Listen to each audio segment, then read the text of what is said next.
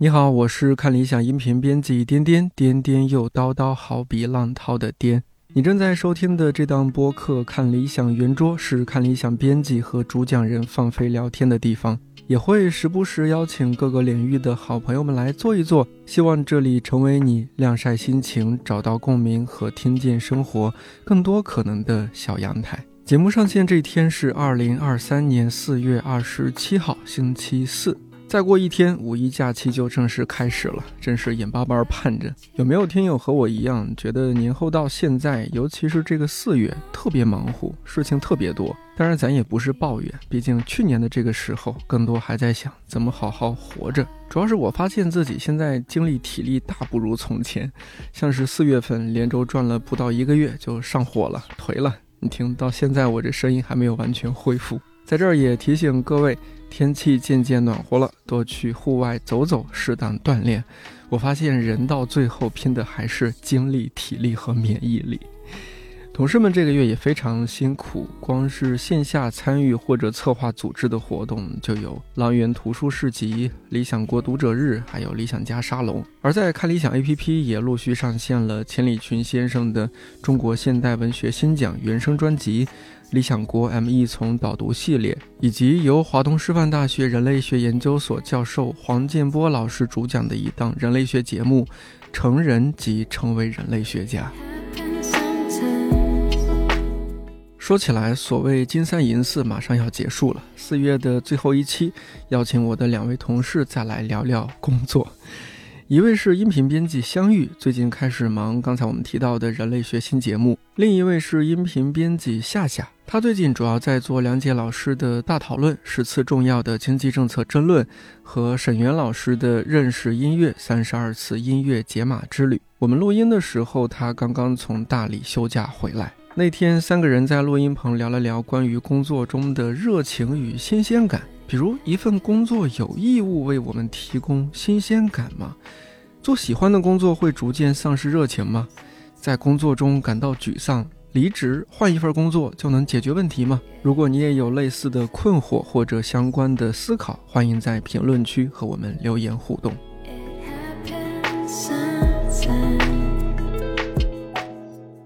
你去大理走了多久啊？呃，一个多星期。其实这个年假是我四月初的时候，哦不，三月初的时候就就是决定要休了。当时就是感觉有点工作不太下去了的感觉。为什么是大理啊？虽然我知道，就很多在北京的朋友都会往大理跑。就是一方面是一直都很想去。还有一方面是因为，首先我有个大学同学，他在云南，他老家是云南人，然后准备去云南找他玩儿。我一直都很想去他家乡看看，他是昭通人，嗯，所以我就先去了一趟昭通，在昭通跟他玩了几天之后，他也说他没去过大理，然后就又跟我一块儿去的大理，去找的雪飞。雪飞是我们前同事。去大理第一天晚上，因为那边风很大，雪飞带我们去田里面吹风，就是看云啊，看山啊，嗯，但因为田里风太大了。我那天穿的又很薄，结果就可能是吹感冒了，当天晚上就发烧了，烧了一晚上，第二天就活蹦乱跳了。活蹦乱跳了之后，对，就在云南生病是会 治愈这么快的吗？对，就不知道为啥，反正第二天就退烧，而且活蹦乱跳。第二天就是雪飞带着我们去滑滑板。我是第一次学滑板，以前没学过，但是我上手特别快，就刚开始学就可以开始滑的很快，我就特别高兴。我从来就没有学过任何一项体育运动学的那么快过，然后我就滑的飞快，结果就导致就前面有个人刚好停下，我没刹住车，滑板出去了，我躺地上了，然后就把脚给扭坏了。扭坏了之后，接下来几天因为我脚也走不动嘛，就一瘸一拐，脚给扭肿了，我到现在都还有点肿，还有一点，嗯。然后就也走不动路，比如说你去逛个什么景点儿呀，我也走不了，反正就也哪都去不了，就整天骑着电动车在城里面瞎逛，反正不用走路。对，嗯，哦，就好像也去那儿不是说为了看什么景点，就是只是待一待，对，发发呆。对我每天最大的乐趣就是骑着电动车在那个大理周边瞎逛去。大路上还有就是专门找那种很高的斜坡，骑上去之后冲下来，冲下来，对，会有一种发泄的感觉。那你每天的心情是什么样子的？就没有工作就很开心。你说在北京也可以找到这样的斜坡。但北京天气不好呀，嗯，因为北京就在我看来，风景最好的地方，就在我看来，就只有去公园儿。我也没有车，我也没法去，就整天开到京郊去或者怎么样。然后大理的话，因为它海拔挺高的，两千多米，所以它的云特别低。我是个很喜欢看云的人，哦，就我觉得看云特别治愈，而且大理的云就是它是那种大团大团的云，然后你站在那个苍山和洱海中间的地方，找一个视野比较开阔的，比如说田里，我特别喜欢去田里，尽管田里风很大，就躺在那个田里，四周完全没有任何视线，没有任何遮挡，就一边是水，一边是山，超级美。然后你又看的那个苍山，每天都不一样。就有有的时候它是那种雾蒙蒙的感觉，山上在下雨。哦，这段时间它那个苍山最高的地方还能看到在下雪，就是山上有雪。嗯然后有一天下了一场雨，第二天早上就还看到了彩虹，特别大的那种。哇，人还是会被这些大自然的东西治愈。嗯云朵，我看看云，看看彩虹，看看山，看看天。主要是很开阔，我觉得视野嗯开阔很重要。就反而是你在北京的话，全部都是高楼，你找不到一个视野那么开阔的地方，嗯，就是会有一点很闭塞、很憋屈的那种感觉。你会不会在云南嗨到都不想回来？肯定不想回来。我中间还就是有跟王芳老师聊天儿，我说花花，我给你分享一下那个大理的，就是不是非常蓝的蓝天，因为就是大理不是非常蓝的蓝天，在北京看来都已经非常蓝了，得不得了了对。然后花花就说，就问我在大理开不开心啊？我说很开心，我都不想回北京了。然后他就说，不想回北京不是很正常吗？想回来才不正常。但回来你会觉得是充满了能量，然后可以继续投入工作了，还是觉得啊更不想工作了？这两天感觉还挺好的。可以很快进入一个工作状态了，觉得觉得自己已经充满电了。对但是我就很不一样，因为我就是当时过年回家的时候也算是充电，就是回家感受很好。但是当我一回到北京，我一秒就把那个电就放完了。我就是觉得我又马上找回到我就是离开北京之前的那种陌生感，就像你刚刚讲到，就是那种开阔的那个环境。其实对于我来说，就是你在家的那个地方，因为你对所有东西都是熟悉的，然后呢，你就是骑个小电瓶车，然后你就觉得你在这个城市里哪哪你都知道，你都很明白。不管这个城市它到底是那个开放的，还是那个呃很紧凑的，就是你都觉得是没问题的。但是相对于来北京，我会觉得就是为什么会觉得更开阔的地方它会更让你舒适呢？是因为如果越紧凑，你会知道人越多。然后就是你的这一方那个天地已经不属于你，或者是说你对这个东西它没有掌控感，所以你就会觉得这里跟我的那个关系就很弱，所以就需要一个更开阔、更没有人的那个状态里，好像感觉跟这个环境的那个关系就会更紧一些。假想一下，就是如果你你像夏夏一样也去一趟大理，根据他的描绘啊、嗯那样的地方，你觉得你状态会更好一些吗？我觉得我会在大理的状态很好，但是我一回来如果一回来就会不一样，因为就好像把自己那个人格 区分开来了，一个是一个是工作人格，一个就是自己的那个对于大自然的那个喜欢，就是你不会把它融到一块儿去想。嗯所以就是像你一样，就是如果在那个外地的话，你会有担心那个工作，我就会一直担心。嗯但是担心它并不影响我去欣赏环境，嗯，但同时也是你欣赏环境，也并不能把你那份担心给你消除掉。我之前是这样子的，就是在外边旅行，当然肯定是嗨到不想回北京啊。但回来之后，你心里就会很就觉得，哎呀，又要工作了，很难受。但我会说服我自己，嗯只有好好工作，才有钱出去玩，我也是。是吧？然后你就会被说服，就觉得嗯哦，OK OK，那我好好工作，我好好工作就是为了下个月、下下个月再出去玩，我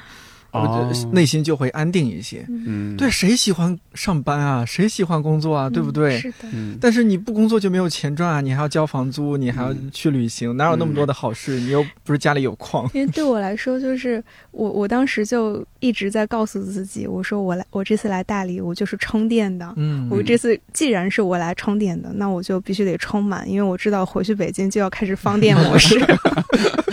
这个好形象啊！嗯对我来说，我会觉得，在我我的这份工作是这样子的，就是我会觉得它太太偏重头脑了，哦，就他会做很多的脑力脑力劳劳动，然后因为头脑太重的时候，其实很多时候就相当于你把你大部分的时间和精力花在了想东西上面。嗯，然后你头脑太重的时候，势必就是你在身体的感受方面就会少很多。去大理对我来说是更多的是感受，而不哦是想。明白了，找回了一些你身体作为人类的身体对大自然的一些感知。对那这些你是在北京忙于工作，无暇去感知的。对你都忙于想着，哎，这期节目怎么剪，然后这个节目怎么策划，对吧？对，就当嗯时我做鹏鹏的那期电台的时候，当时我还有看到一个听众在下面留言，就说提到一个 B 站的 UP 主叫出城者，他有一只二十岁的老猫叫花花。然后后面我也关注到了那个 UP 主，然后我就在去大理之前，唯一能帮我找回一点生活的实感的方式，就是拼命的刷他的视频。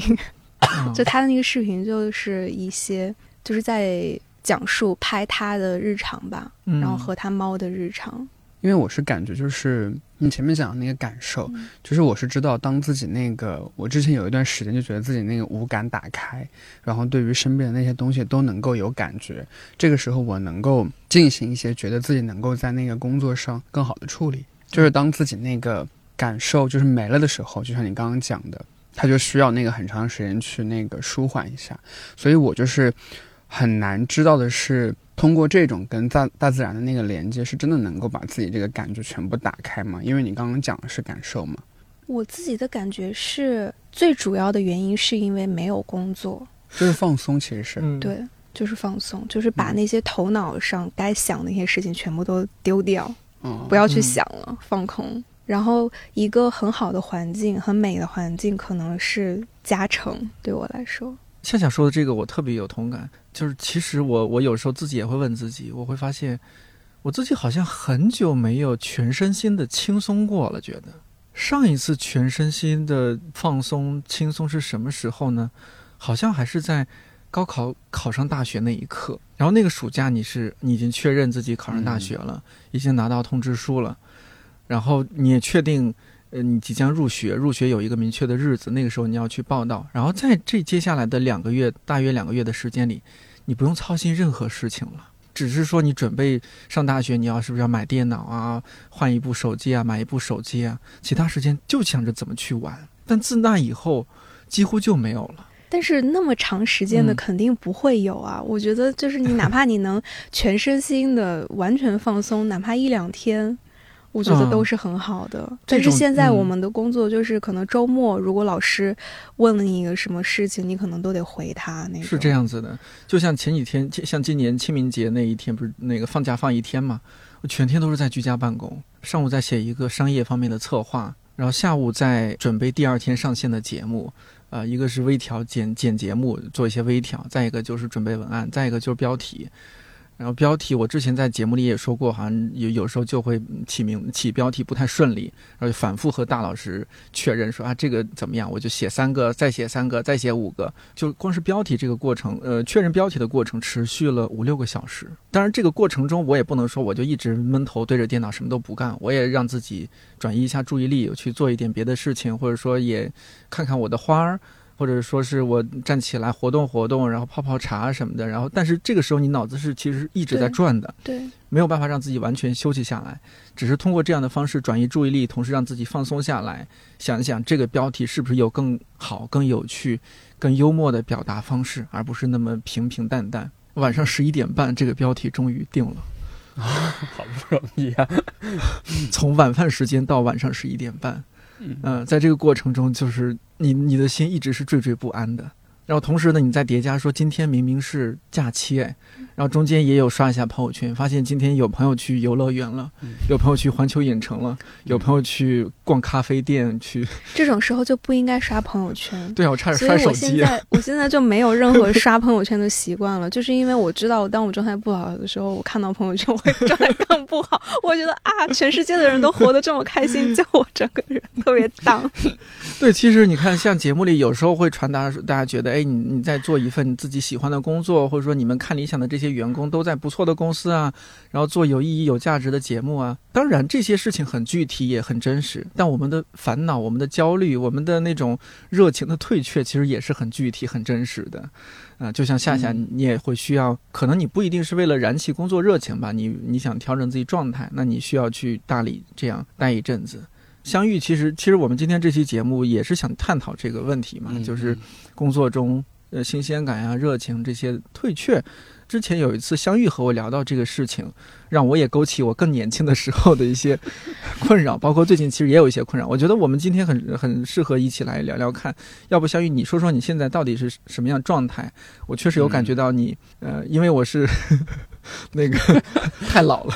太老了。就是我我还记得你刚到公司状态，然后再对比你现在状态，会觉得哎，好像没有那么开心了，或者是怎么样。但具体你是怎么样感知自己的一些状态变化的？嗯，要不你先说说。就是刚刚聊了这一段，我就发现好像就是讲的那个我们对于那个。需要很长时间去确认某一个东西，或者是说在一件事情里面需要循环的这个事情，确实是可以通过适当的放松来让自己那个充电的。但可能就是我前面会觉得为什么充不了电呢？是好像我的那个顾虑就是没有在这儿。就是对于我来说，可能那个事情的循环它是一个一定的，就是不可能这个事情结束了。后面就不会有这样的事情发生了。那可能对于我来说，就是一个长期的，好像对自己工作能力的一种否定。所以这可能是我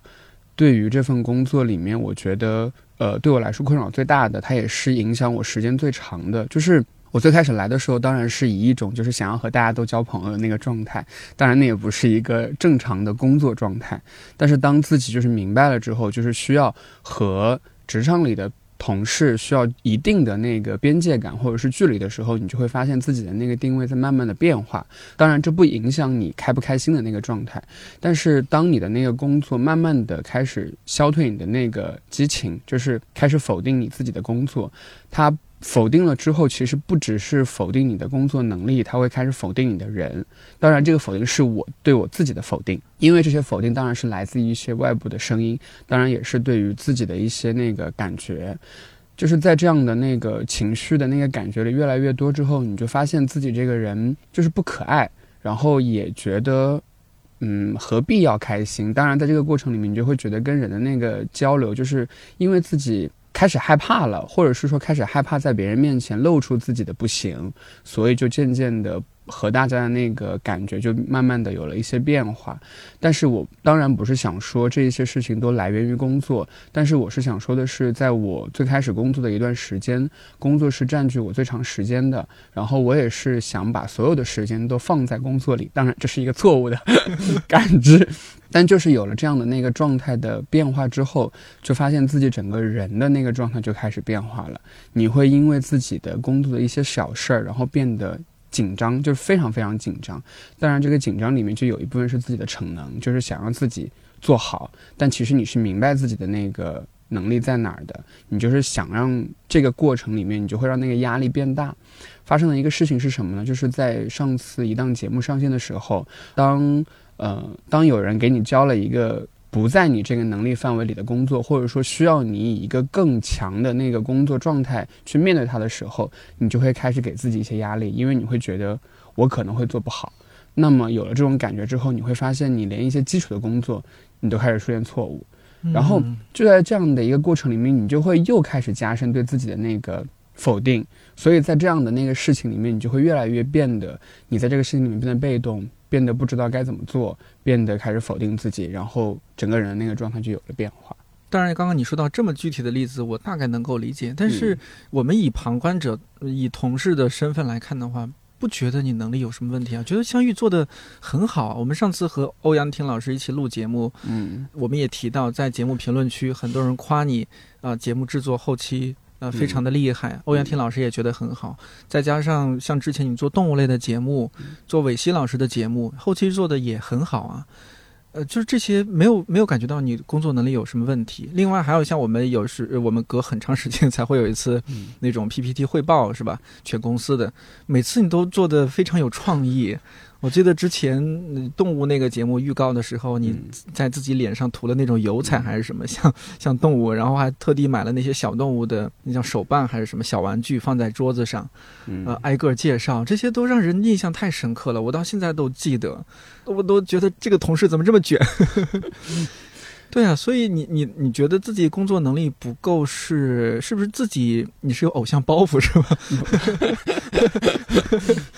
嗯，不知道，就是这个可能。可能也是之前跟天真聊起来，就是我们之前开始讲那个工作状态的时候，就是工作状态呢，我们之前一直以为，就是我们拿我们当时在广播台的那一套训练方式哦，学校里边，对对对，你就必须是从周日到周五，因为我们是周五的那个节目，就从周日到周五，你必须是全程都在准备这个节目，你一定要准备到你不能吃饭的那种状态，你才叫忙。所以我们对于工作那个状态也大概会来源于这儿，就是可能你就是得忙到那种你。呃，没时间吃饭，然后没时间睡觉，就到这种程度，你才叫忙。不是说超过八个小时你就要忙，可能有这样的一套那个。训练方式之前是这样子的，但是运用到工作里面去之后，就是对于工作能力的那个事情，就是因为你是比较明确自己当初来着的时候，你是在什么地方上是有长项的。就比如说像剪辑，因为我可能觉得是愿意花心思，所以它可能呈现那个效果相对来说是比较好的。但是你会发现，就是在一些其他的事情上，你看不到自己的那个进步，所以这个事情其实是一个很可怕的事情。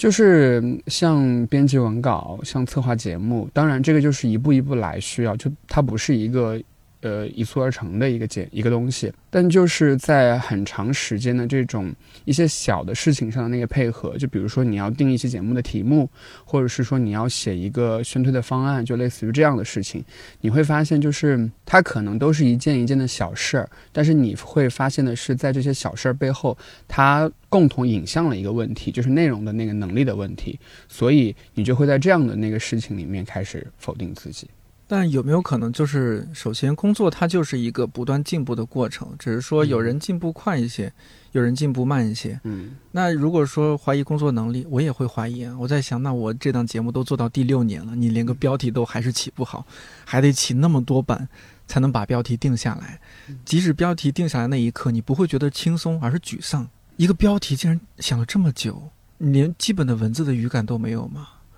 你怎么变成了一个无趣的人呢？你都起不了一个有趣的标题。我在公司已经这么这么久了，依然会有这种沮丧，所以可能你这种沮丧也很正常。可能每个人有不同程度的这种沮丧，对于所谓工作能力的否定。嗯，我也我也还在尝试。你知道，我对于相遇的感受就是，我觉得这个其实是需要花时间的，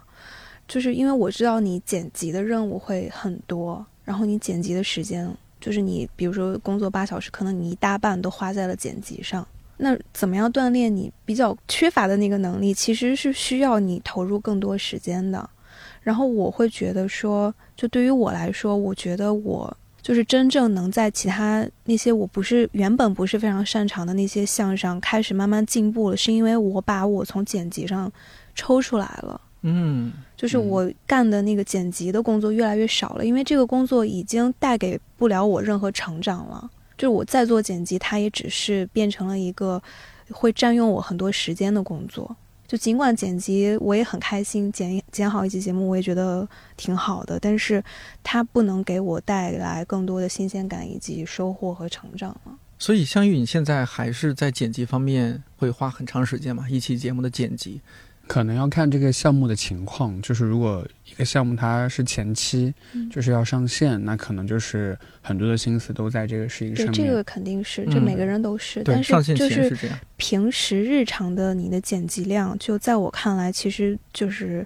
满打满算两天之内，就一个星期我五天嘛，然后两天做剪辑，我觉得就已经挺多的了。然后剩下有一天可能是处理杂七杂八的。各种事情，还有两天可能就是需要你，就是想策划呀之类的事情。可能这涉及一个工作上的精力分配问题，是吧？就比如说早期剪辑也算是你的擅长的部分，对不对？嗯，好，呃，早期是你就做剪辑，然后这个相当于立住了 相遇剪辑大师的人设。别，对，然后这个事情可能你也已经做到，假设满分是一百二，你已经做到一百分了，一百分再到一百二，这样进步其实是很缓慢的。但是你如果看不到自自己明显的进步，但花的时间可能和刚开始时候也差不多，这时候或许就会感到沮丧了吧。所以就是说，应该呃留出更多时间，然后把文稿的东西更更多去做打磨和处理。或许把这个时间投入在里边之后，那个会进步更快一些。对，相当于一百到一百二，你就别纠结这个了，做一百分已经很不错了。但是呢，文稿也是很重要的呀，它是一期节目的基内容基础嘛。嗯那你花更多时间去把这个，假设它之前是五十分的文稿，你花时间把它打磨到一百分，嗯、或者先打磨到六十，六十又打磨到七十，七十到八十，这样你就会感受到自己的成长会不会更好一些？就是具体的方法肯定也跟同事们交流过，嗯但是我可能觉得我自己还有一个很明显的问题，就是我很会架势，就是那个势力的那个势那个词儿，就是在这个事情没有做之前，你会先把那个势架起来，就比如说我要做这个事情了，把 flag 立起来哦我要做了，嗯，就是你会有一种好像自己要做大事儿的那种感觉，就是你得让自己有这种全情的投入。嗯那这个事情就是它体现在小事上，就是你在做一个剪辑之前，那你就会很担心这个事所引起来的，就是哦，我要把这个事情做好，那我可能就会想，那如果没有做好怎么办？心里就会开始担心哦，如果没有做好的这个事儿，那可能在一些更大的那个方向上也是这样。就是正是因为我了解我的那个可能相对来说比较长处和短处的地方在哪儿，就是当我要去做我的这个短处的时候，我就会开始架势。就是说，我要我要做这个事情了，我希望我做好，我觉得我应该得做好，我也必须得做好。那在这样的一种情况下呢，我就会开始先害怕，就是哦我就是一个可能在工作里面，像领导讲的，就是愿意逃避的人，就是是问题来了，我先不解决问题。但是当然，我不是说这样就是解决方式，什么问题啊？就像我刚刚讲的，就是如果剪辑节目，就是如果要剪辑一期那个最开始的节目之前，我的状就现在可能调整的好了一些。就之前就是如果说要剪一期发刊词，我可能就会想，哦，我这期发刊词一定得剪得漂亮，一定得剪得好听。那我就开始担心，我就担心我自己剪不出来，我就开始迟迟不动，因为我就是在那担心，啥事不干就担心。然后这个时候你就会把那个时间无限的往后拖，然后越往后拖，你就会发现给你的那个反馈越不好，因为你把这个时间花费掉了，你啥事也没干。所以现在的调整方式就是先做，不管别的，先做起来，这样子就是它是一个处理方式。所以就是刚刚我们讲到的，就是说对于呃一些在其他事情上的那个经历，它对于我来说，就是我现在好像也是在那个驾驶的过程，这就是我一个很严重的问题，就是我不是不愿意做这个事儿，我就是现在在驾驶，就是我很担心，我很害怕做不好。或者是说，我不知道我是在害怕别人对我的那个评价呢，还是我在否定我自己，或者是说我在逃避做这个事儿。那在你的标准，什么叫做不好？标准就是希望得到别人的认可，叫做好，嗯，其他的都是做不好。我感觉相遇可能也真的能够代表在职场上的其中一类人，呃，比较完美主义，甚至是不是这算低自尊的一种啊？就是你你会更喜欢别人夸奖你，希望得到这种正面的反馈，然后有人说不好，自己就会备受打击。呃，会有一部分，嗯但是还有一部分的原因是在于有时候没反馈哦啊、就是当你做了一些事情之后，你觉得自己在这个事情上需要反馈，当然当然也是自己的那个向上管理不够，嗯，就是这个时候你需要自己去问，嗯但是你又是囿于那个害怕别人给你的那个评价不好，嗯你就会又会担心到这一点上去，嗯所以就会有一些这种心里的小九九。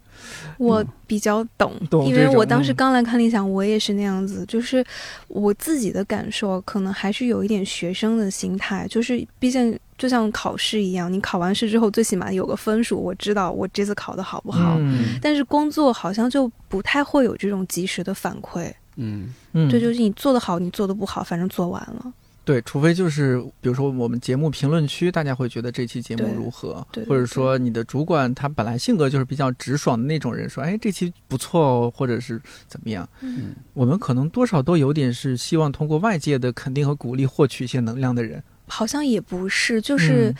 我现在的感受，就是因为我在看理想也蛮久了，我一八年底来的。哦，你也这么久了吗？天哪，夏夏，我们都是老人啊。所以就是，就是你新加入一家公司，你对这家公司的整体，包括氛围啊，然后包括做事儿的方法什么的，你还不是非常了解的时候，其实你是看不清楚自己在在哪里的，你看不清楚自己的位置。你也不知道你该做什么，不该做什么，做这个会不会越界，或者说没做那个会不会就是本来那个事儿就是在你能力或者是责任范围内的。这个好像一开始你入职的时候也不会有非常明确的规章制度去告诉你这些事情，然后好像好像也是慢慢摸索出来的。就比如说像我们现在做一些事情，或者是设计节目。我们可能就是会有一个很模糊的感受，就是这个节目很看理想。如果把节目做成那样子，就很不看理想。那到底什么看理想？你又说不出来。他这个好像就是需要一段时间你去慢慢感受的。嗯。然后像香玉刚刚说的那个，在我看来有一点。就是我当时刚来看理想的时候，我也很需要外界给我提供很多反馈，让我知道我的位置在哪里，我还在我在哪些地方是做得好的，哪些地方我是需要进步的。我是从什么时候开始不在意这一点了？好像就是我慢慢就是真的是看到了自己的位置，知道了自己想要什么和不想要什么的时候，我发现我就不在意别人的评价和看法了。就这是需要时间的，还是说需要你做出一个具体的项目？我觉得一方面是需要时间，还有一方面是你需要非常明确你到底想要的是什么。对这个问题就是会很困扰，因为这个问题它会让你不知道从哪儿开始想。嗯，就是你会发现它是个问题。就是很多时候我们以为我们想要的东西，事实上不是我们真正想要的东西，可能是。领导告诉你说你应该追求的，或者说父母告诉你说你应该追求的东西，但是那个很可能真的不是我们想要的。又涉及我们怎么看待工作，像像玉讲到的，你你刚刚说到的那种心态什么，会觉得哎，你是你会把在看理想的工作，或者说工作看得特别的，呃，好像已经超出我们对工作通常理解的范围了。你你一定要做到一个什么样什么样的高度？看理想是你第一份工作，毕业之后啊，对，第一份正式工作，对。然后入职的时候，看理想是一个对你来说带着光环的地方。我不知道我这样说的对不对，是带着一些光环在这儿的。当然，当时看见颠颠的时候，我就说啊，这是颠颠。那所以会不会就是那时候你是带着非常高的期待，然后进入到这个地方？可能最开始就是来的时候，对于自己对于工作这个认知就不全。因为觉得你不是来工作，就那个时候对于工作的这个感觉没有那么强，因为还是一个学生的那个状态。但确实就是来了之后，你对于自己的那个认知会越来越明确。但是可能这个时候你还是自己其实先没有建立起对于工作那个感觉，是是最近这段时间开始有这个。状态和感觉了，因为那个时候有一个很明显的事情，我为什么会备受打击呢？就是我当时在工作里面是想要和每个人做朋友的，就是这样的一种全情的状态。哦，然后后来发现了一个事情，就是当你认为他已经是你朋友的那个同事的时候，他并不把你当成同事。然后我就发现天塌了，当成朋友，对对，不把你当成朋友，嗯。然后我就发现天塌了，因为所以我就会有这种感觉。所以这是你个人的认知问题，对对对，这可能又涉及到另外一个话题了，不太是我们讨论重点，但是可以适当说一下，就是要和同事做朋友嘛。我发现按照你说的，你可能是就是你希望这个同事一定是朋友，嗯，一定要成为朋友，而且我认为你是我的朋友，你就一定是。当我发现你不是，你背叛了我。嗯，现在不这么想了。我自己感觉关系是相互的，嗯，就真的是相互的。比如说，我想跟香玉做朋友，那香玉也想跟我做朋友，我们两个才是朋友。是的。如果我想跟谁做朋友，他并不把我当朋友看，他可能只是把我当成工作上的伙伴，我们只能是就事论事，我们不谈感情什么的，那也无所谓。对对。那你比如说大学的时候和同宿舍的人也觉得啊，我们是一个宿舍的，我们都是好朋友，我们一定要做朋友，我把你们当朋友，你们竟然背叛了我。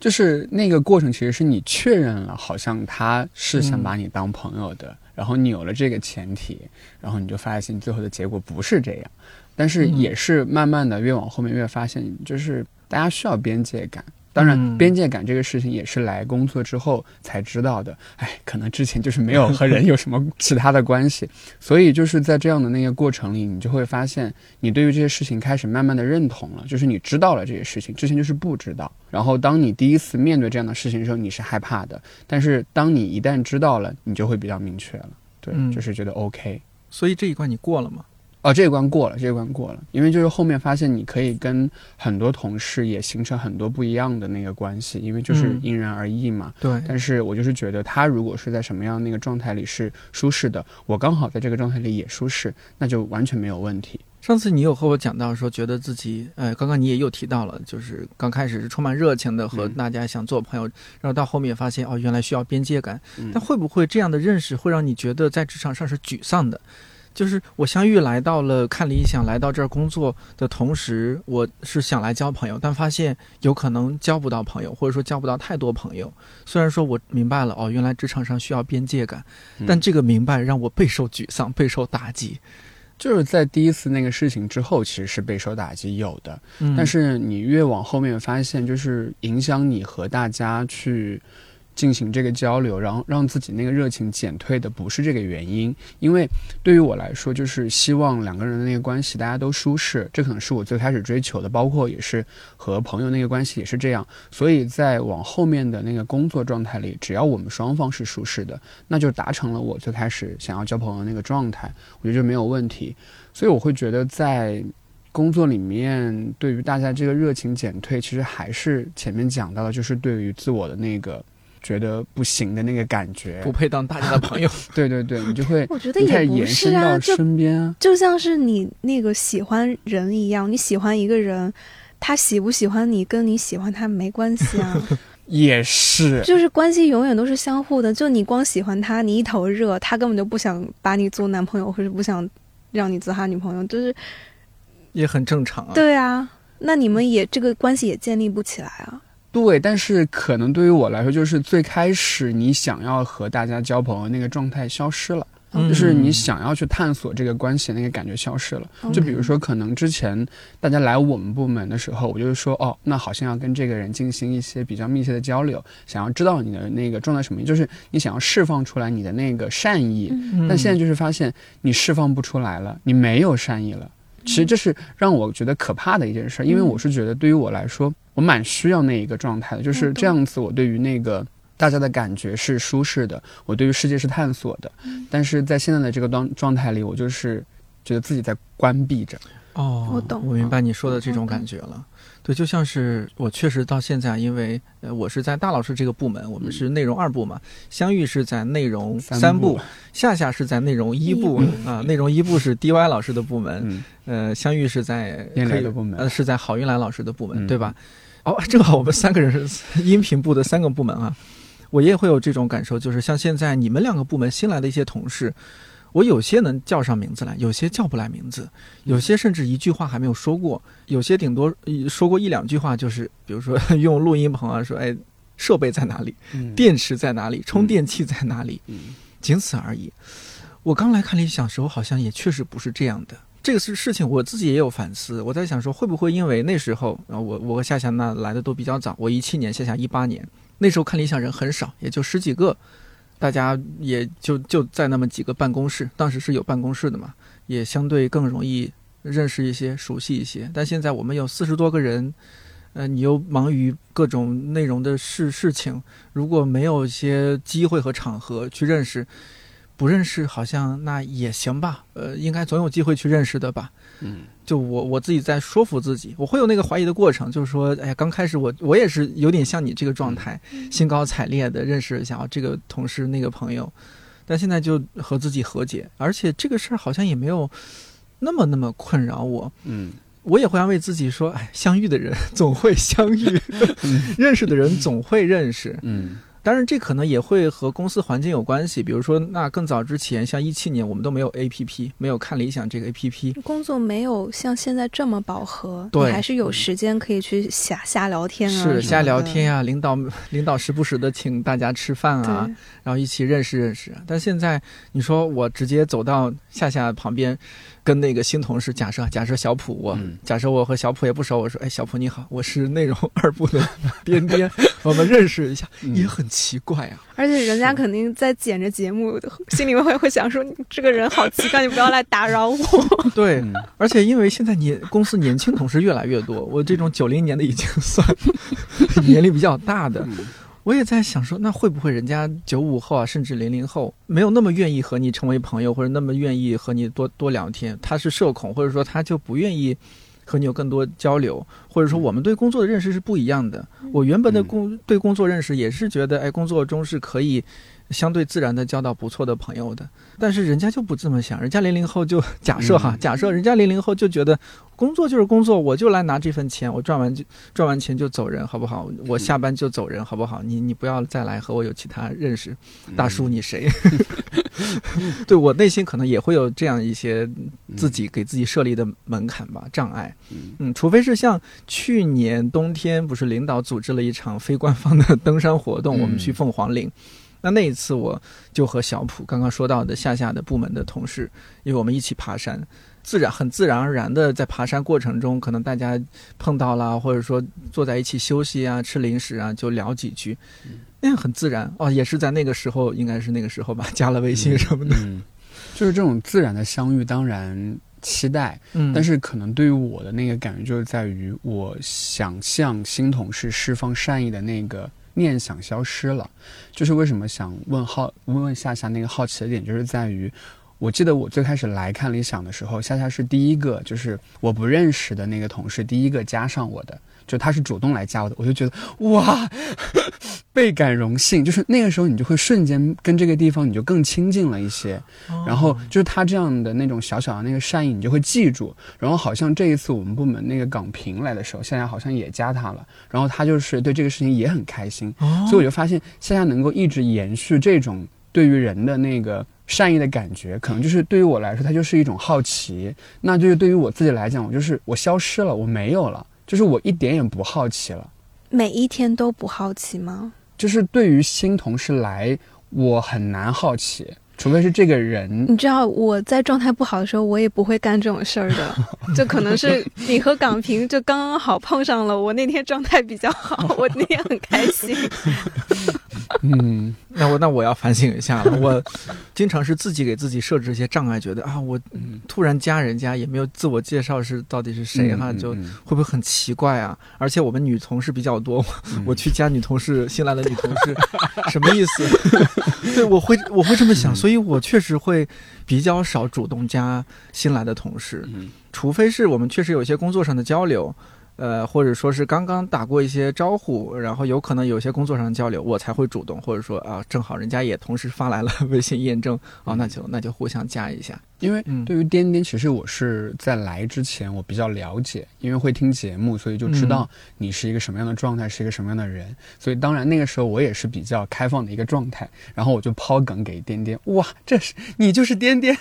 然后我就觉得那个时候就很幸福，因为平常就是你只能在电台里听到的声音，这个时候这个人的那个立体声音就出现在你的身边，但是颠颠这个时候就能够接住你的那一份欣喜，就他不排斥你的这个热情，所以这样也是一个示好或者是是善意的那个过程，并不是说他没有回应就不是善意，啊嗯，就是觉得他有接住，你就会觉得心里很开心。是，也是因为那天可能心情状态比较好吧。我可能心情状态不好的时候也不会回应的，嗯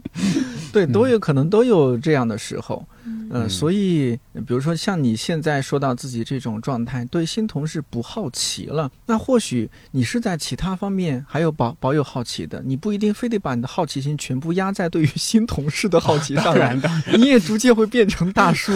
或者你你觉得你自己现在还对什么有好奇吗？除了新同事，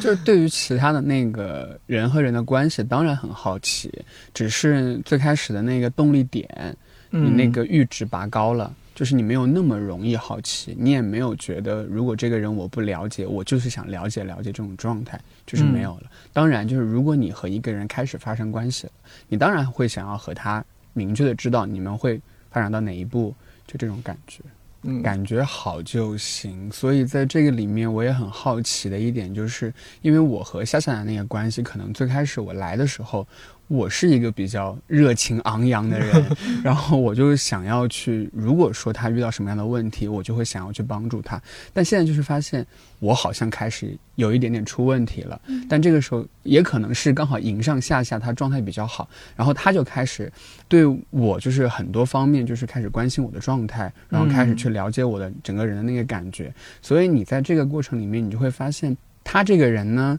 就很感动。然后你就是对于人和人那个关系，你就会在这样的事情里面又重新建立起来。当然，这个环境是依托于工作的这个环境，但你和他所建立的那个关系，不仅仅只是想依托于这个工作环境。你看，这个也是一种缘分啊！就为什么是夏夏？那为什么不是秋秋？不是冬冬？对不对？这也是说明两个人有这样的缘分，有这样的心理基础。嗯啊，我愿意我们再多聊一聊。我看你状态不好，怎么回事？我觉得有两个原因啊，一个是我自己。本身我是一个对于痛苦很敏感的人，嗯，就是我对别人的情绪也很敏感。就我知道别人在状态不好的时候，我是能够察觉到的，而且我也很愿意就是做那个托底的人，嗯，就我很愿意承接别人的情绪、朋友的情绪。然后还有一方面，就是因为当时相遇刚来的时候，在我看来是一个像小太阳一样，就是散发光、散发温暖的一个状态。然后我当时其实是很，就你知道，我前几年状态挺不好的，嗯。然后，当时就是相遇，每一天见到我都会跟我打招呼，都会很亲切的叫我夏夏夏儿，就是那种，我就感觉我我整个人会被他暖化了。那个时候就一点一点的，一点一点就被暖化了。我还有这样的时候，嗯，就是小太阳也需要休息啊。对，嗯，是的，有背身的时候。对啊，有转过身的时候，就是你也需要休息休息，你也需要在一些时间段内温暖一下自己，抱一抱自己。等把自己再暖和过来一些，醒过来一些，啊，逐渐又开始散发热量，那个小火苗慢慢慢慢又窜起一些热量来的时候，我再把这些光散发出去，这些热量散发出去。虽然说这个时间有多久不太清楚，但它肯定会过去的，因为。回回想一下，好像过去这些年也确实这样的。虽然说，呃，我刚才说这么多年好像很久没有全身心的放松了，但那没有几个人是完全全身心的放松的吧？家里有矿的，也有紧张和惴惴不安的时候。嗯，对，可能是一阵儿一阵儿的。你现在这种情况相遇持续了多久了呀？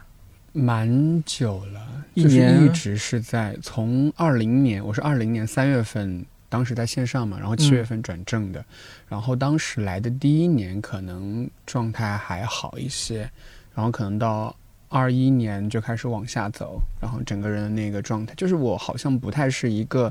虽然在。外面的这个状态里面表现起来可能多少有点起起伏伏，但可能对于我内心来讲，我觉得它是一个一直在往下走的过程。然后现在就是在于已经到最下面，就可能对我来说已经到最下面，但是可能现在在这个最下面开始有了一些波动。因为也是最近对于工作的整个感觉有了一些新的感知，或者是说在一些那个工作的问题上，郝云来老师也帮我解决很多事情，所以就会觉得你自己还是会有一些波动的。然后你这个时候你就开始希望自己以一种对事对人好奇的那个感觉找回来，就是你在强迫自己找回来。因为我期待我身上有这样的一部分，就比如说。我就会很好奇，为什么点点每一次你只要跟他聊天，你坐在他对面，你就很放松，你就会想要和他聊，就是他有这样的一种感觉，是一种。很持续、很稳定，当然可能只是在录节目的时候是这样，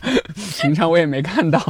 就是你，你就会好奇，有的人的身上的一些特质，他永远不不消散，然后你就会想要去找他的这种不消散到底来自于哪儿。然后包括像岑哥，他怎么就可以每天加班到那个时候还孜孜不倦，然后周六有时候也来，就是而且是有家庭、有孩子的人。对呀，对呀。然后郝运来不就是他对于工作的那个严谨的那个态度就也很持续嘛？所以你就是在这样的那个过程里面，你开始慢慢的去。期待你去最开始欣赏自己的那一部分里面去做一些事情，对你来说是最简单的，因为你容易发现这种事情，因为你也期待发生这种事情，所以相对来说比较容易。然后从这个地方去开始改变自己，好像就开始有了一点点的波动。也许你看到的只是某某一个某一个侧面的。你看到郝玉兰老师是那样子的啊，感觉对工作热情，感觉陈哥也是一直为什么能加班呢？他不然呢？有两个孩子要养啊。那我为什么好像对工作也还是还有 有些热情呢？那不然呢？房租得交啊。就像夏夏最开始说的，谁想工作啊？谁不想在大理躺在大理的农田里，然后看云、看山、看海啊？就我现在的想法其实是。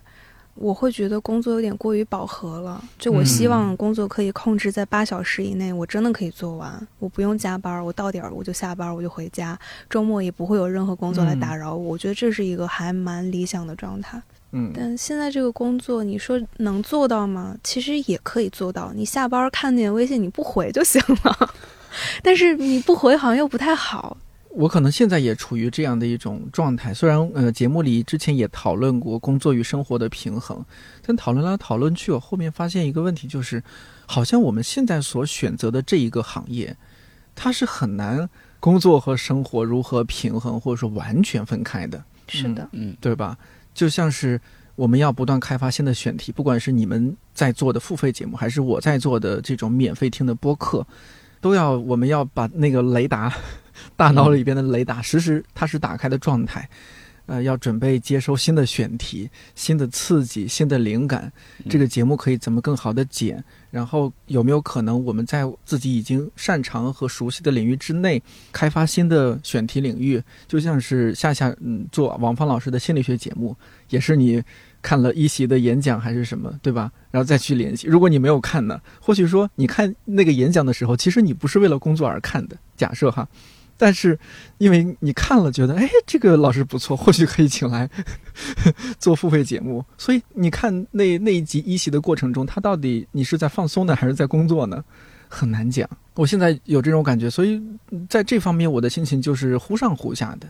有时候觉得，哎，我就随意看这些东西，但是看完了，可能哎，忽然想起来，哦，这个是可以作为一个选题的。刚有这个想法，马上就埋汰自己。你怎么又？你怎么？你怎么这骨头这么 J I A N 呢？嗯，你就不能完全的放松一下吗？就我不是经常被身边朋友啊或者同事说你怎么有点工作狂？我说其实我真的不是一个工作狂，已经形成习惯了。对我，我真的很想摸鱼的，我很不想工作的。但是你的工作要求你必须得这么做，而我们好像还是就是作为打工人来说，还是有一些打工人的自觉，就希望自己是把工作做好的。嗯特别是如果来到看理想，应该对自己的工作内容是有一些认认可的，呃，甚至很多认可，然后也希望把自己认可的东西做好。认可的东西都做不好，那我们出去还能去哪里呢？是吧？所以自己就把自己架在那儿了。我现在能能劝自己的就是，你尽量放松。我为什么养花？这不也是为了让自己放松吗？然后我还有一个调动自己那个工作和生活的那个，觉得那个距离感更近一点的是，就是去做一些你会易于工作，但是呢，他又会跟工作没有那么亲近的一些事儿。就比如说，我想要和欧阳婷老师去植物园，就是你会知道，在这个过程里面，你们发生的那个关系，它肯定不仅仅只是局限于你和欧阳婷老师本身，当然工作关系。对对对，你这个里面也会有一些其他的那个化学元素产产生，嗯，所以你就会觉得在这个过程里面，你自己好像也在为工作做出一点那个生活的让步，但是你其实满足了自己对于生活的那一份渴望。在看理想工作，可能相对好的一点是我们，呃，我们今天不是说到新鲜感啊、热情这些，我们会不断的接触到新的主讲人，嗯做新的项目，我这边做新的选题，会认识新的朋友，这些还是多少能够在我们往下往下快要快要坠毁在山谷的时候，一下子就把我们又往上抬了一点点。嗯我不知道你们有没有这样的感受我觉得跟人有关系。啊？对，是，大部分主讲人，在我看来，就是会跟你保持适当的距离，就他不嗯会跟你太亲近，但是他又能很好的完成他那边的工作，也不会给你添任何麻烦，然后就会跟你感觉相处起来还蛮舒适的，但是那个舒适中又透露着一点距离，就你也不能跟他有更多的除了工作以外的更多的交集了。嗯，然后还有一种就是我接触到的，目前啊，就是王芳老师，就是会给我感觉是，嗯，除了工作之外，你们还可以建立很好的朋友的关系。嗯嗯，那个那一部分其实是很治愈的，就是你会觉得你跟他的关系其实不是只限于工作，你跟嗯。他真的是有情感上的交对。流。相遇呢，你你是还婷老师，对，对吧？所以我就真的是觉得关系其实都是相互的。是我刚入行的时候，好像也有过这样的，不是好像是确实也有过这样的情况。起初我就是那个特别浓烈的、那热烈的那个小太阳，每次可能给人家发邮件、啊、发微信都是特别热烈。嗯后来我就反应过来，我觉得这可能是一种不职业的表现，不够专业的表现。你不应该是一下子，你像一个私生饭吗？你是，对吧？你那样的心态去和人家人家打交道，应该是只要坐在这个桌子上，我们在聊工作的事儿，我们在聊选题和节目的事儿，大家是平等的。我是编辑，你是主讲人，你是作者，如何如何，我们来聊这个项目，其他的得交给时间。你们到底能成为朋友或者不能成为朋友，没必要强求。因为我觉得，就是就算他不是主讲人，就算是我们平时，他就只是一个普通的陌生人，可能比如说在某个饭局上，他是朋友的朋友，我们两个本来不认识，就这个关系建立还需要天时地利人和呢。就是我对于刚刚颠颠讲到职业这个词，就是我可能前段时间一直在建立对于工作这个词，我对他的理解。呃，可现在来说明白了一些，或者是更明晰了一些。但是对于“职业”这个词，我其实是有点害怕的。我也是，我其实没有很认可，因为我的那个感觉是在于，我觉得。如果我要职业，我是有一点点会认为，如果我要职业，我真的会失去掉我很大的那种热情的一个人，因为他需要我在很多时候保持职业。但是呢，我不是是，我不是说之后职业就不好，只是我现在还在跟他建立关系，因为我不太明确这个会在我身上是个什么样的作用。因为就是有一次之前我跟。郝云来聊到一些关于职业的事情，然后我当时就觉得，如果我要是这样子做的话，那我会觉得我在这里的工作那个感觉已经不再是我最开始来的时候的那个期待了，就是我需要成为一个职业的人。那这份工作，当然这样子想又会引发一个另外的问题，就是做这份工作到底是不是你，或者说换外换成另外一个职业的人是不是就 OK，就不一定是你。我自己的感觉是，每个人他的工作方式不一样。有一些人，他就在我理解啊，就是所谓的职业或是专业，其实是抛除掉了情感因素的。因为你只要把这个情感摘掉，你才可以更加就事论事，或者是你做事情可以更高效，沟通起来也效率更高。但是问题是，我自己会觉得，我们都是人，就是人就会有感情，就是人就会有好恶。但是你在工作中，你真的能把你的感情全部都摘掉吗？就是我有的时候会，对我有的时候就会想说，那种完全情感隔离的方式对待工作，我觉得其实挺不健康的。可能我在这儿说的这种职业，呃，也不一定非得是那种你西装革履，然后你就板着脸啊，你只是就事论事，也不是那种职业，而是说，当你在工作中和边界都很明确，对对对，呃，也不一定非得多么多么明确，但是当你面临这样的问题的时候，你可以把职业放在第一位，然后你的情感，你作为人的那种感情放在第二位。就如果那个事儿是困扰你的，如果不困扰，你可以在职业和非职业之间找到很好的平衡。你和工作伙伴也好，同事也好，相处非常好，那就没关系了。嗯，但是说你会觉得，哎呀，很难和对方、和主讲人、和老师保持一个怎么样的距离？那我们就先职业，然后在这个职业的过程当中，也适当的不断的释放一些个人的那种性格魅力啊，或者说那那样的一些部分。就是有点像什么，有有点像那种啊，你们都是有触手的生物，然后呢碰一下碰一下，看看有没有火花。呃，有些可能就一碰，啪啪把两个人电开了。哦，那看来看来就没有缘分。OK，你就明确了，把职业的牌子往前面一插，一插，我是职业范儿出来了。但是碰着碰着发现，哎，哎呀，我们还是蛮有火花的，可以聊一聊。那或许这个职业就是往往后退了，然后你更个性化的、更相遇的、更相更下下的东西就放在前面了。嗯，反正这是我现在的一种一种方式。嗯，但是我刚入职场，呃，刚入职场就不是，我刚入职场就直接猛烈的煽动着自己的不 各种触手就冲过去了。哇，你好呀！见到任何人都拥抱的那种。对，就是哇，你好呀，我好喜欢你呀。那现在就是先把自己的触手。呃，先先把自己的触手先就是慢慢慢慢的伸过去，试探试探，对，看看他是什么反应。如果他能，他愿意跟你建立连接，OK，那你们可以顺利牵手。如果他就是还是挺抗拒的，那我们就保持基本上表面上的友好就好。包括在去年年会的那个时候，然后岑哥就是比较鼓励嘛，然后他就是当时跟我讲，明年呢，我们就如果在一些模棱两可的一些选题上，如果你觉得。你很想做，那我们就做。嗯，如果你自己觉得不是很想做，或者说干脆觉得没感觉，那我们就不做。所以他在这一方面其实也是给了一些就是让自己可以判断一些自己的好恶的那个感觉。这一点呢，就是也可以把它运用到刚才我们讲那个新鲜感上面，就是很多事情可能不仅仅只是人和人的那个新鲜感，也可能是项目的新鲜感。当然，这个项目的新鲜感 会随着后期的剪辑慢慢的消退，但是你就是对于一个新的节目的那个感觉，你就会马上就涌起来。就比如说我们我们在四月十三号要上线的人类学节目，当时看到这个节目的时候，我就觉得这个选题是我自己很感兴趣的，当然是郝云来老师策划的。当时把这个选题接过来进行剪辑的时候，你就会发现，这个里面老师讲的这些内容、这些感觉、这些田野调查的方式，都是你很好奇的。所以这个在多少的那个程度上，也会把你的那个新鲜感给你带动起来。这是在项目选题上的一些小心动，包括还有像是我们法律节目的主讲人翟志勇老师，我们在后面会叫他翟翟，因为翟翟很努力，就是他会做各种各样的番外节目。居然这样称呼老师，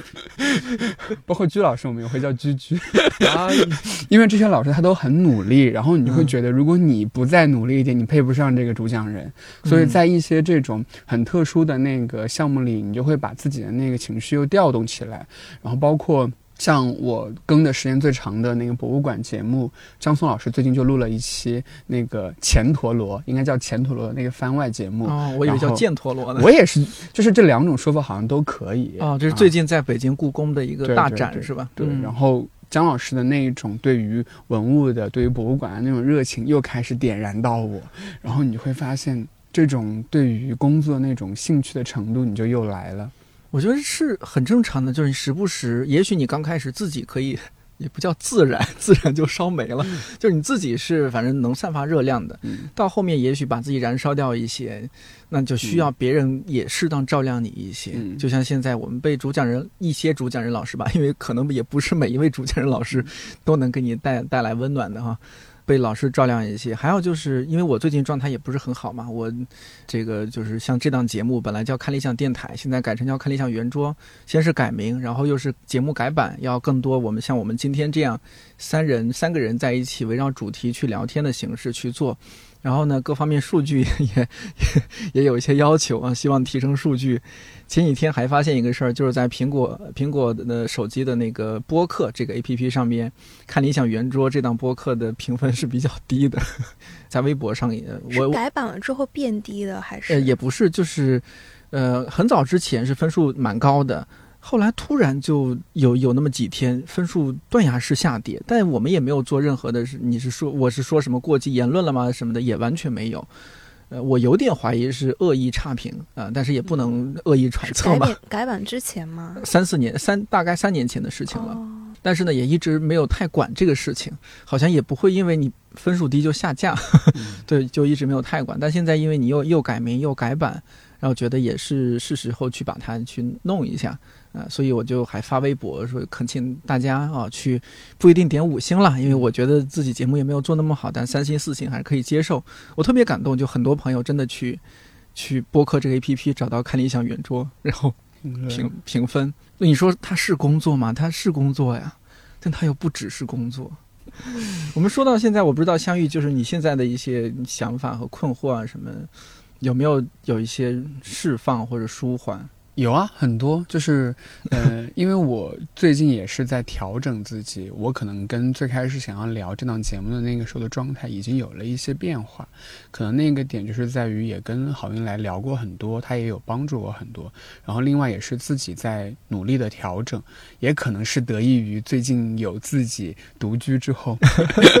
每天快乐做饭，就是你会对很多东西又开始产生好奇，然后可能这一期聊天给我的最大。感觉就是我们在这儿聊这样的问题，它有很多的的那个感觉是在于颠颠和夏夏是来帮我解决一些问题的，然后在这儿听到你们两个互相解决，对对对，然后颠颠又可以这么手舞足蹈的，我就觉得这里的人还是很可爱的，就是跟我最开始来这的那个感觉是还是很像的，所以就会觉得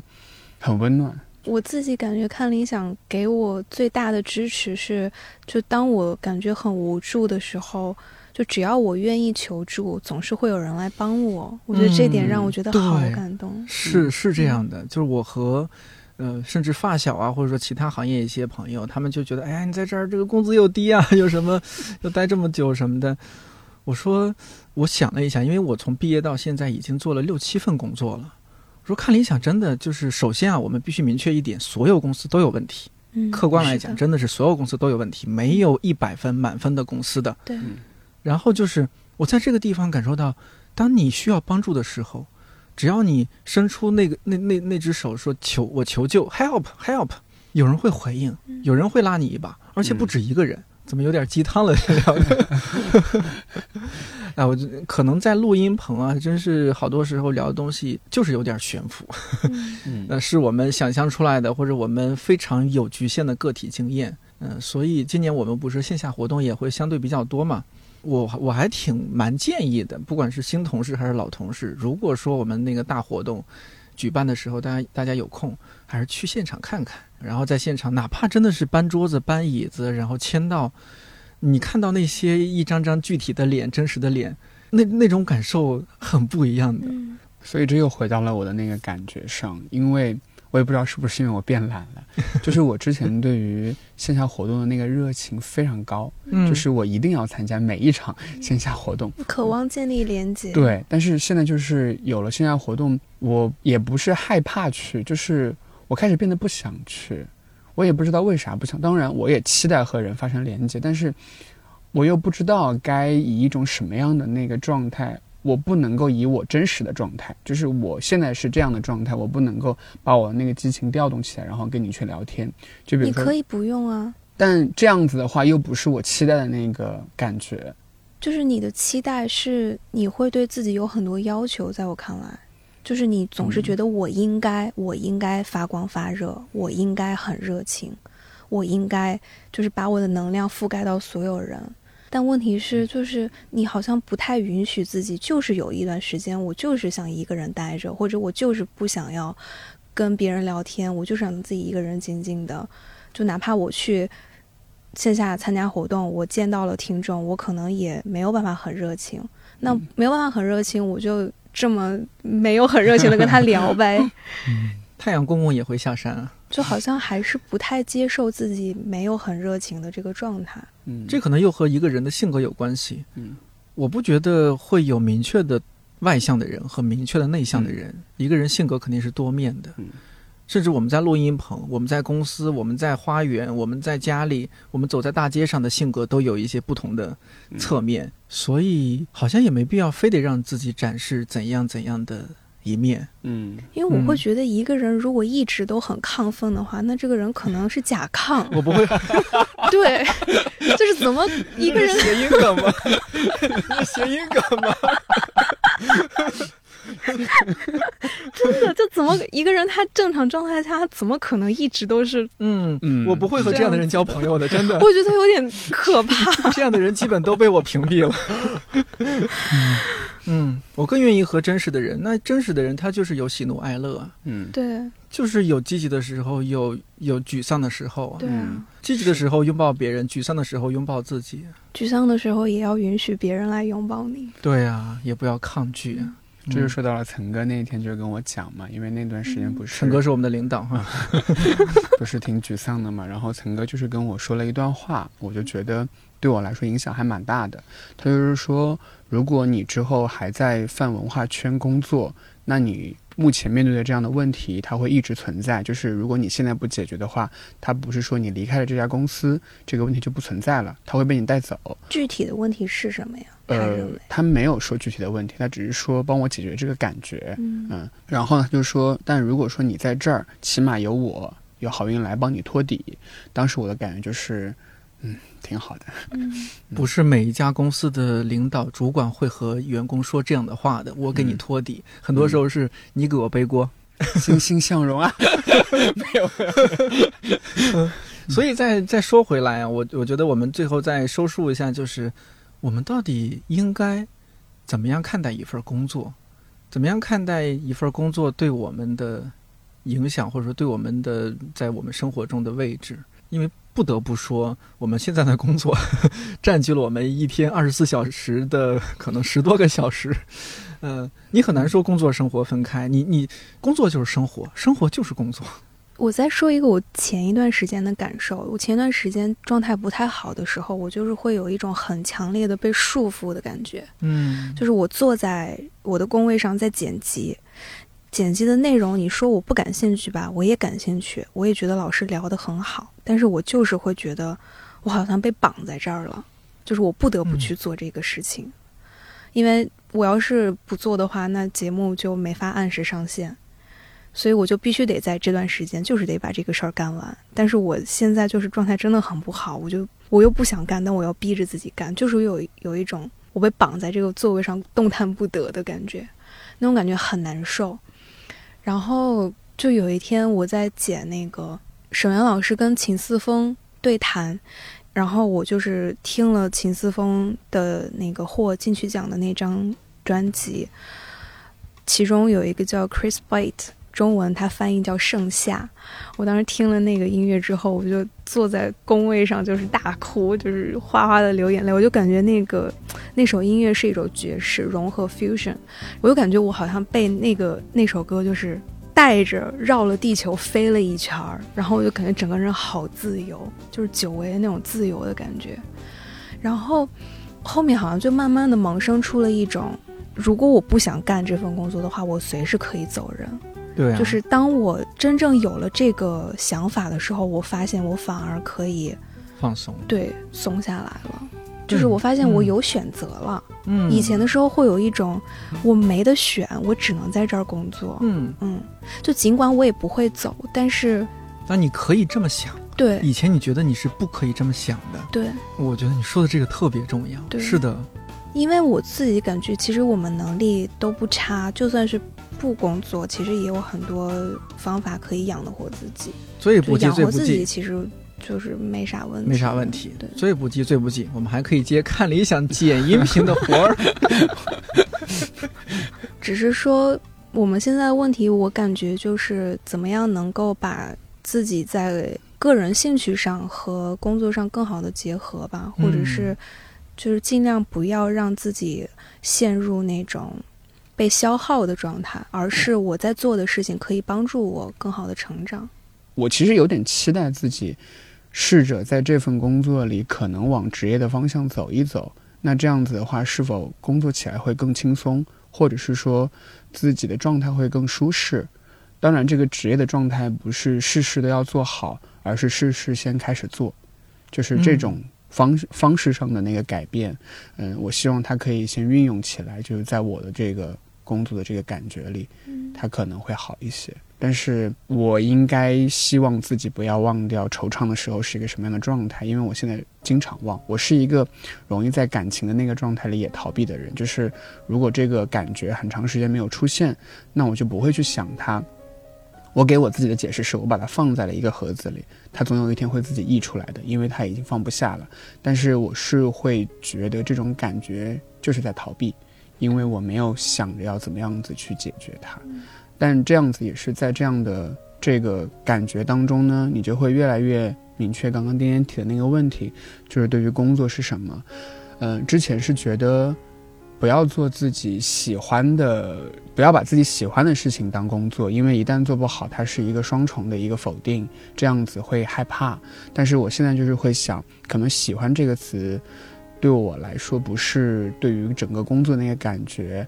我们需要找到，我是需要找到一个自己欣赏的工作，就是这样欣赏的工作是你自己是有热情的，你起码对你做的这东做的这些东西，你不是毫无感觉的，你需要在这个工作里面找到一些状态的东西、感受的东西，因为这个对于。可能是近几年来说的我是很重要的一部分，因为我需要去建立自己的状态和感受，我认为它是很重要的。包括现在在尝试一些新的亲密关系，所以就觉得期待下次来分享亲密关系啊。所以就觉得这样的那个感受是我需要的，很需要的。对对对，因为我也在一些深渊的地方徘徊，所以就希望往天上看一看。嗯，